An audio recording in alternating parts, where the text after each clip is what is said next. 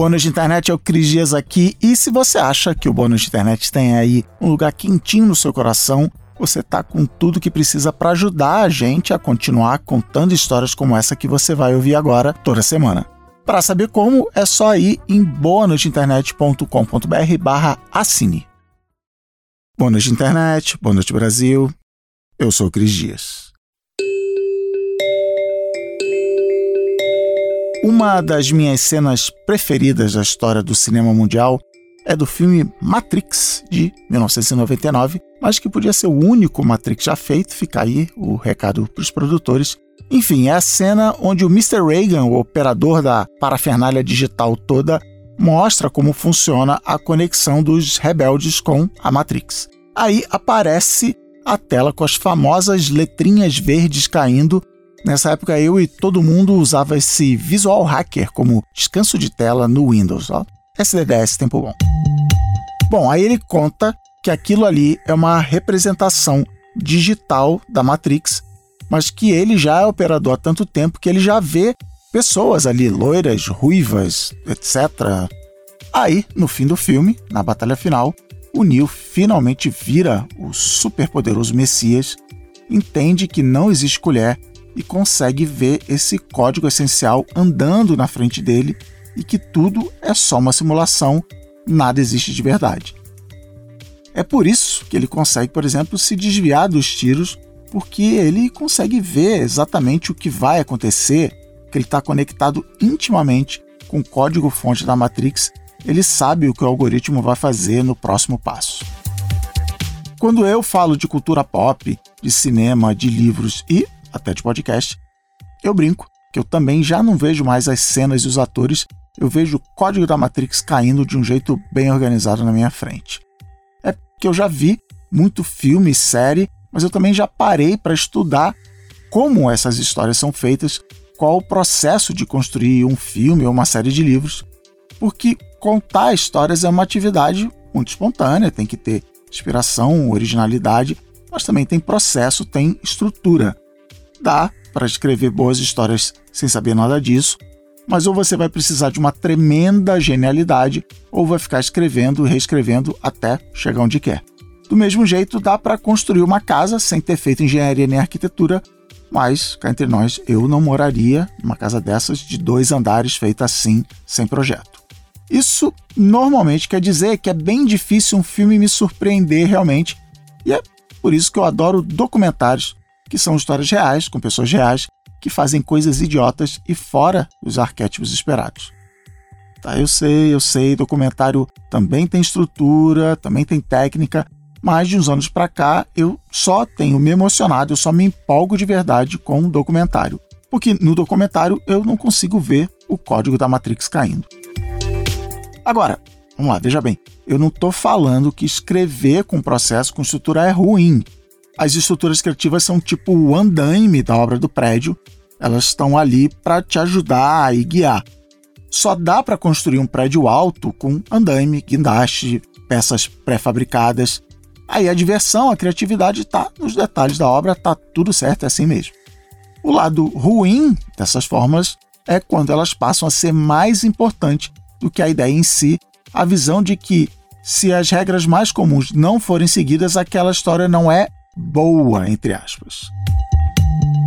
Uma fórmula que eu já falei aqui no episódio O Número Mágico, por exemplo, é de que todo filme tem que ter três atos: contexto, conflito e resolução.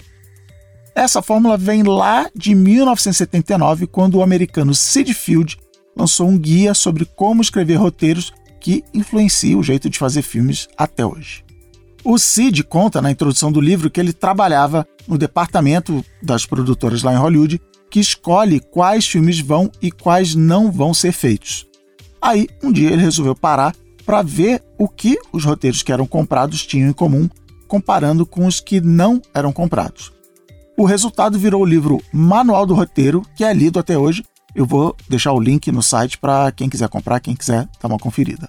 Esse manual afirma que um bom roteiro de cinema precisa, entre outras coisas, acontecer em três atos de mais ou menos 30 minutos de duração.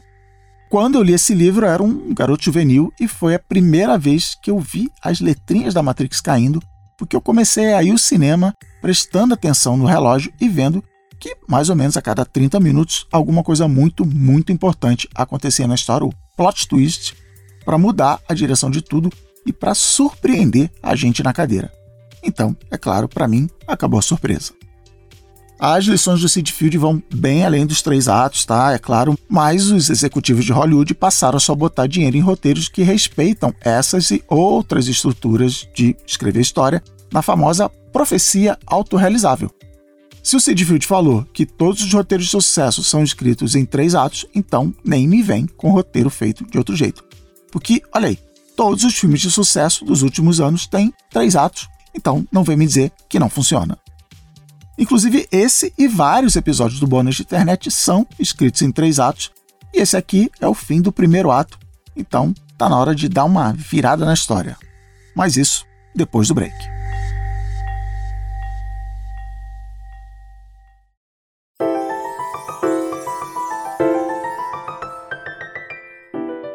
Já que a gente está falando de como construir histórias que as pessoas se conectam, chegou a hora do Momento Alura para dar uma força na sua carreira ou no seu negócio.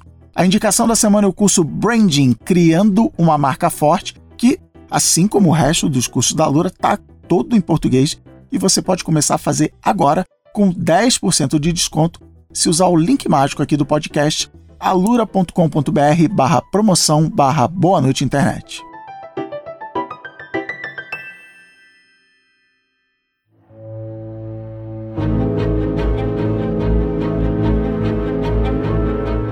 Durante os anos 1940, o professor de literatura americano Joseph Campbell resolveu estudar todos os mitos e histórias do mundo, quer dizer, do mundo ocidental, mas na época isso aí era o que o mundo era pra gente. Egito, Grécia, Mesopotâmia, Judéia, Arábia. Ele agrupou as histórias, juntou com o pensamento de outros estudiosos, tipo o Adolf Bastian e o Carl Jung, e declarou que todas as grandes histórias da humanidade as mais marcantes, as mais épicas. Olha só, a gente falou de tudo isso é épico aqui em outro programa.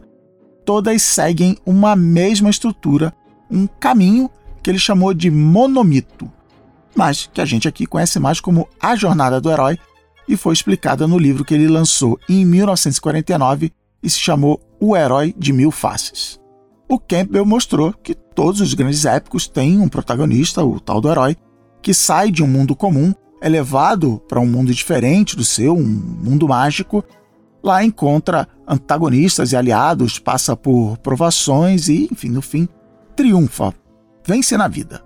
Às vezes tudo isso literalmente, às vezes só no sentido figurado mesmo. Então, para ele, as histórias que realmente se conectam com a nossa imaginação, que viram eternas, seguem essa jornada.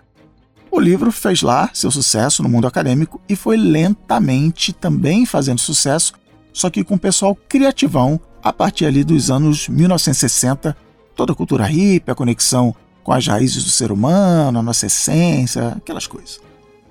O Campbell virou, por exemplo, parça do pessoal da banda Grateful Dead. O Stanley Kubrick deu o livro O Herói de Mil Faces de presente para o Arthur Clarke quando eles estavam fazendo o filme 2001 Uma Odisseia no Espaço, mas foi um rapazinho da Califórnia chamado George Lucas que fez a coisa realmente explodir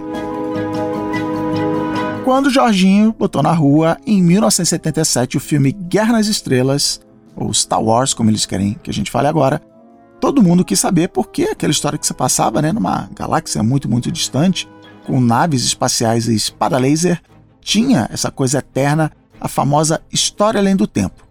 O George contou que o trabalho do Campbell tinha sido uma grande influência na hora de escrever a história. Aí, malandragem, a fama e as vendas do livro explodiram tanto que no mesmo ano saiu uma nova edição do Herói de Mil Faces com ninguém menos que o Luke Skywalker na capa.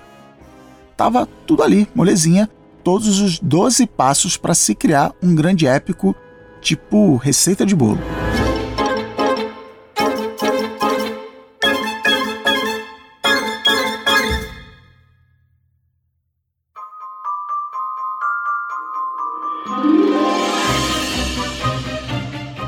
Primeiro, o herói está no seu mundo normal. O mundo normal do herói pode ser um planeta alienígena para gente, tá? O importante é que aquilo ali é o normal para ele que pode gostar ou não do mundo normal, mas é o normal.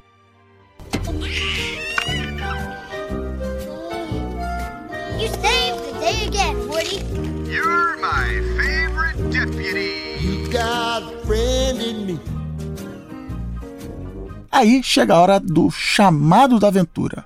Alguém cola no nosso herói e faz aquele convite para sair na tal da jornada. Também pode ser um chamado forçado, um sequestro, uma arma na cabeça, um meteoro que cai. You're a wizard, Harry. I'm a what? A wizard. And a thumping good one, I'd wager, once you trade up a little. Nessa hora, o herói topa e sai correndo. Não, que isso? Tá, tá achando o quê? Tá achando que é bagunça aqui? Chegou a hora da próxima etapa da jornada do herói, a recusa do chamado. O herói não vai porque, né, pra quê? Tá bom aqui, se eu for, eu vou morrer, e cá entre nós, essa jornada é bem idiota, ela nem é para mim. You must learn the ways of the Force if you're to come with me to Alderaan. Alderaan? I'm not going to Alderaan. I've got to get home. It's late. I'm in port as it is. I need your help, Luke. Para entender o valor da jornada, por que, que aquilo ali é importante, o herói chega no próximo ponto da jornada, o encontro com o mentor. At last.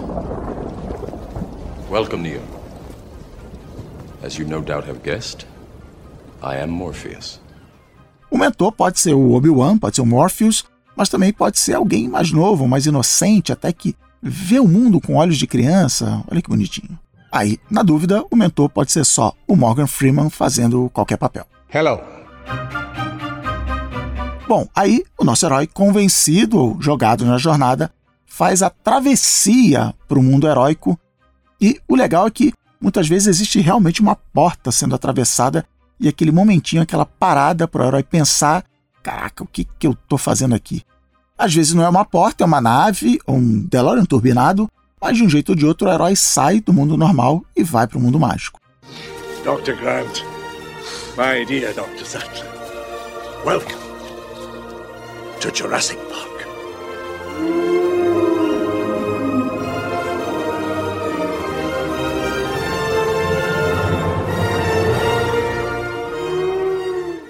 Chegando do outro lado, o herói fala: Bom, beleza, eu sou o herói, eu vou fazer o quê? vou fazer heroisice, deixa comigo. Aí ele se dá mal. Ele vai parar no fundo do poço, e muitas vezes é literalmente no fundo do poço mesmo, mas no monomito Campbell chama de barriga da baleia por causa do Jonas lá da Bíblia.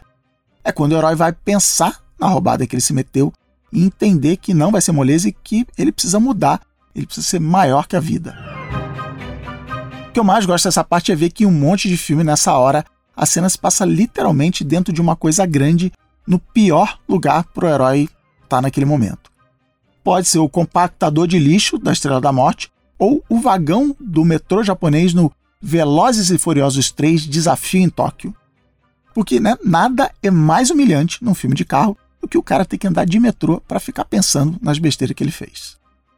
Depois disso, chega a hora da estrada de provas do herói no Monomito, que de novo pode ser uma estrada de verdade, mas é onde o herói vai juntar todos os aliados para aprender, errar, aprender mais um pouco e começar a ter uma noção do seu papel na jornada. Normalmente é nessa hora que acontece uma das coisas mais sensacionais que Hollywood já inventou, a montagem.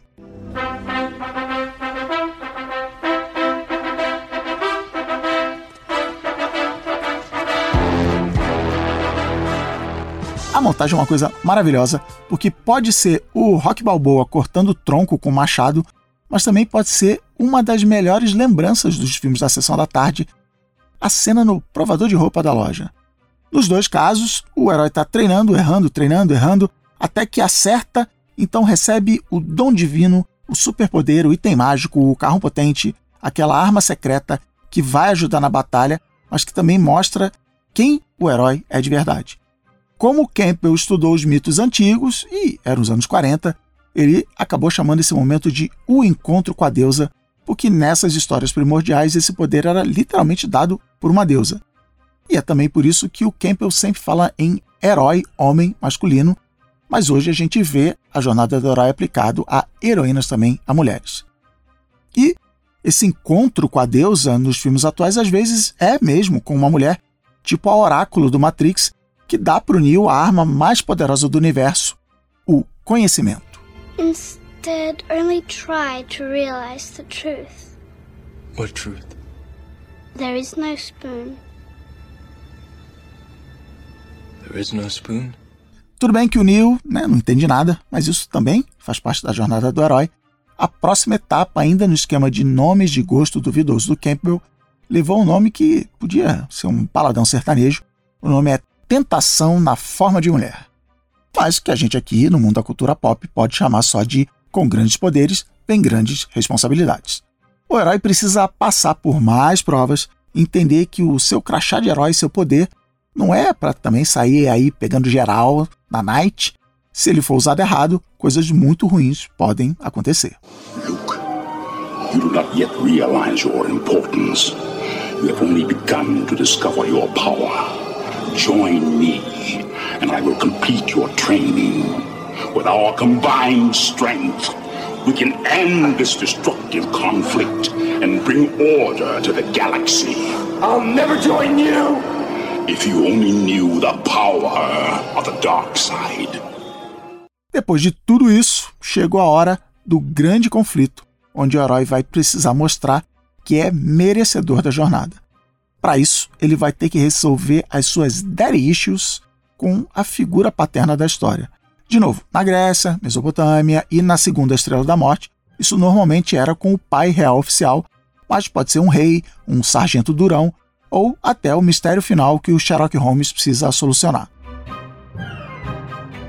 Com tudo que o herói passou, ralou, aprendeu durante a história até aqui, ele está pronto para enfrentar o grande antagonista. Inclusive, em várias histórias rola uma prévia da luta no início, o herói apanha feio lá nas primeiras cenas da história, insere uns carros, pinta umas cerquinhas e aí tá pronto para surpreender todo mundo e triunfar, porque esse era o destino desde o princípio. O herói não desiste, segue firme na jornada e triunfa. Fim, sobe os créditos, feliz para sempre. Não, espera. Não, não é assim não.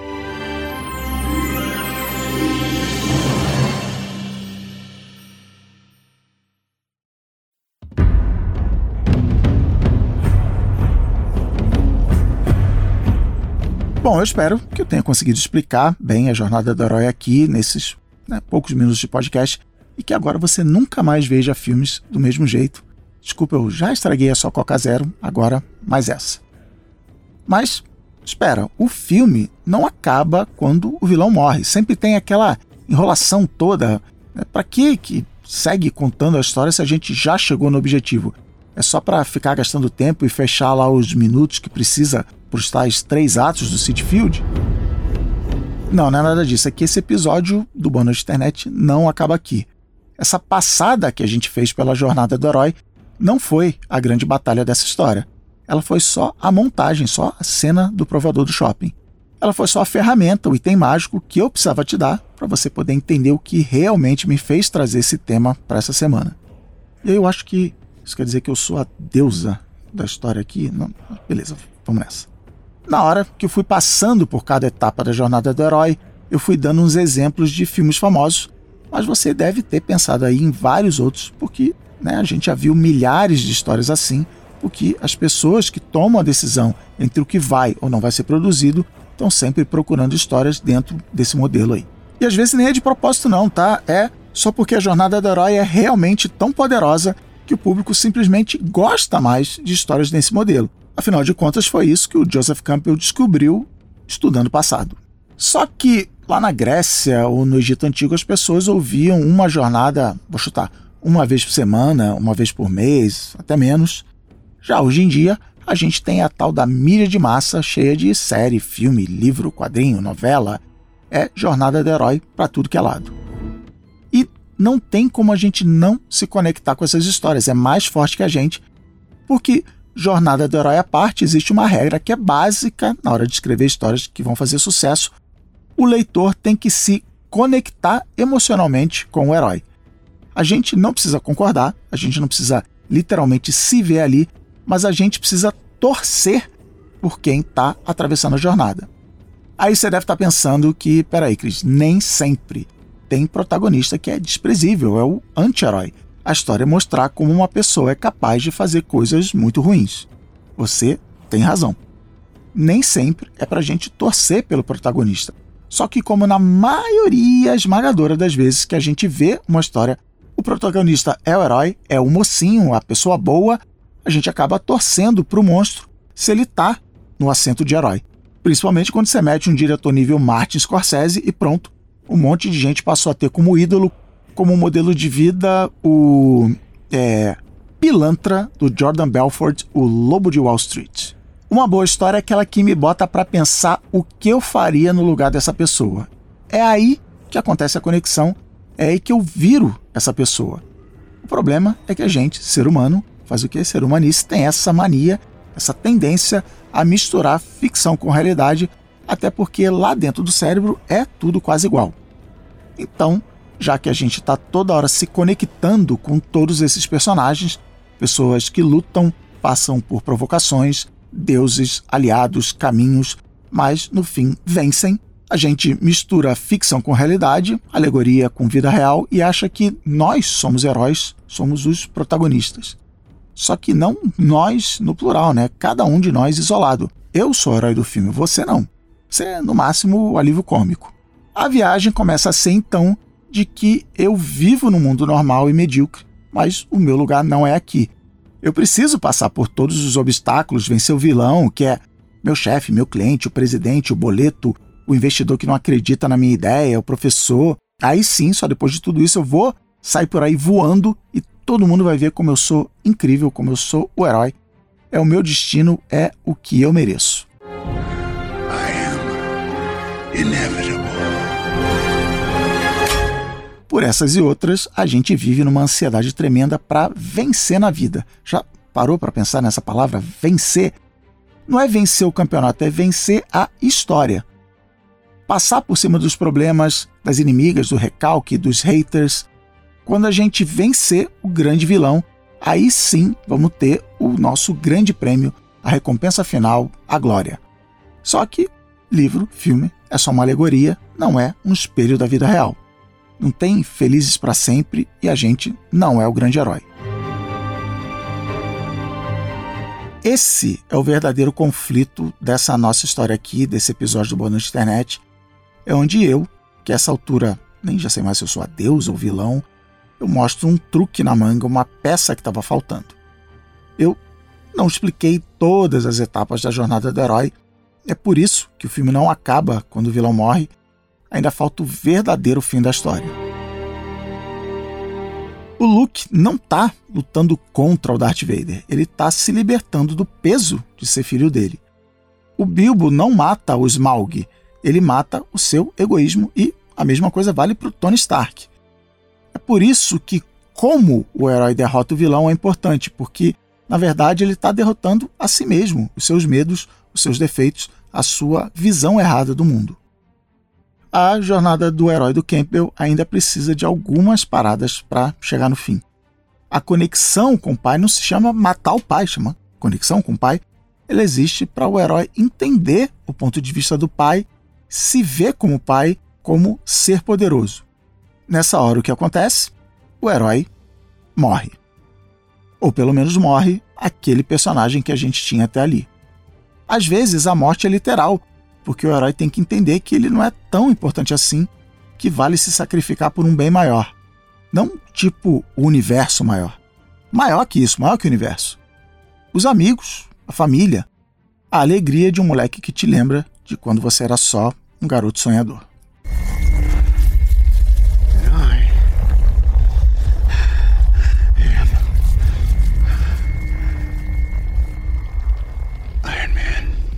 Mas o herói nem precisa morrer, morrer mesmo. Que outra coisa que eu também não contei é que a jornada do herói não acontece só em filme da Marvel, não. As comédias românticas, por exemplo, também seguem a mesma estrutura sem ninguém precisar morrer. Garoto conhece garota, eles se apaixonam, mas acaba não dando certo porque apesar de todo mundo ver que eles foram feitos um para o outro, um dos dois precisa entender que ser um casal é mais do que dar uns beijos na boca. Ser um casal é um se entregar ao outro de verdade sem máscaras, é abrir mão de coisas, é entender suas falhas e as do outro, é mudar. I love you. You complete me. And I just had. Shut up. Just shut up. You had me at hello. Normalmente, repara, quem precisa mudar é o cara, mas beleza, vamos seguir em frente. Quem precisa morrer no fim da história não é nem o vilão, nem o herói.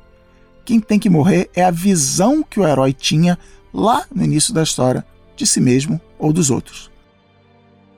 Para o Marlin ser um bom pai, ele teve que deixar de ser super protetor, mesmo ele achando que está coberto de razão, porque afinal de contas o filho tem uma babatana defeituosa depois que um peixão mau matou a mãe e todos os 300 irmãos dele.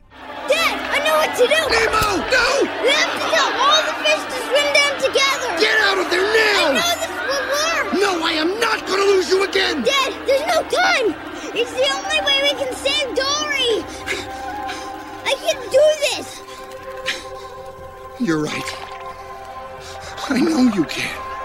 Lucky Finn! Now go! Hurry! Tell all the fish to swim down! É por isso que a fase seguinte da jornada é chamada de ressurreição.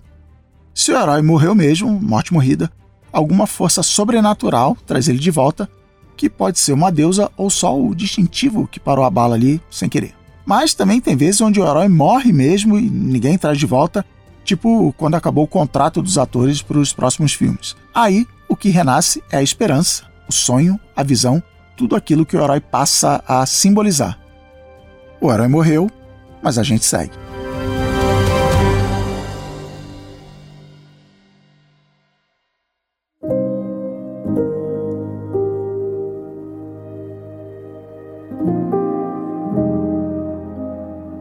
O importante é que o herói renascido volta na sua pouca evolução final, agora heróizão mesmo, com todos os poderes no máximo, Neo vendo as letrinhas caindo na Matrix. Aí sim, finalmente, chegou a hora do verdadeiro final da história, aquele momento de sabedoria sobre tudo o que aconteceu. É hora de voltar para casa e ver aquele mundo antigo, lembra? O mundo normal? Olhar para toda aquela certeza e arrogância das primeiras cenas, tá aquela risadinha clichê, entendendo que, assim como Jon Snow, a gente não sabia de nada. Às vezes essa volta para casa literal é voltar para casa mesmo, ou para o planeta natal, para o lugar onde aconteceu a primeira cena, mas às vezes é só o herói passando por uma situação igual à do início da história e agora escolhendo agir diferente. Oh. There's no place like home. É isso que o Campbell chama de liberdade para viver. É o herói tá livre dos desgraçamentos da cabeça e aí sim viveram felizes para sempre. Bom, pelo menos até a parte 2 do filme. Aliás, é assim que dá para fazer um monte de sequência de filmes sem ficar inventando o próximo monstro mais poderoso ainda. É assim que deu para escrever sete Harry Potter, porque o herói sempre vai precisar de uma jornada para mudar a sua visão e o seu papel no mundo. Sair da infância e se encaixar numa nova escola. Controlar o seu lado ruim, seus fantasmas e né, seus hormônios.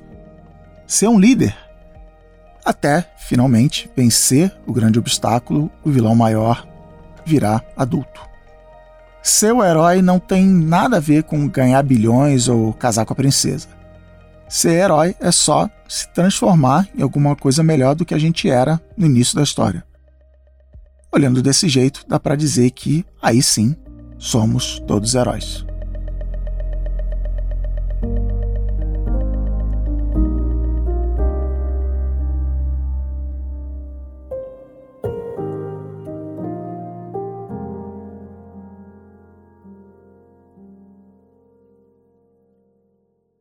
Boa noite, internet. Boa noite, Brasil. Por hoje é só.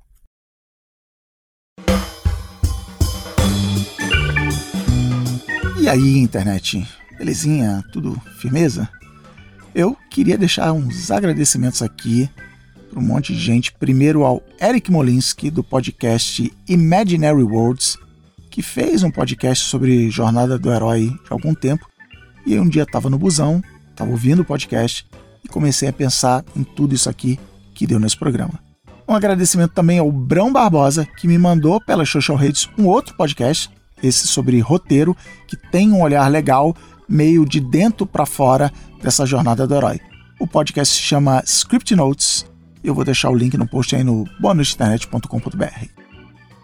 E, finalmente, ao Fábio Abu e ao Eduardo Spor, dois escritores aí de sucesso, que eu tenho o privilégio de chamar de amigos, mas que, acima de tudo, foram meus professores, literalmente, me ensinaram nos workshops deles sobre a jornada do herói e como escrever histórias com ela.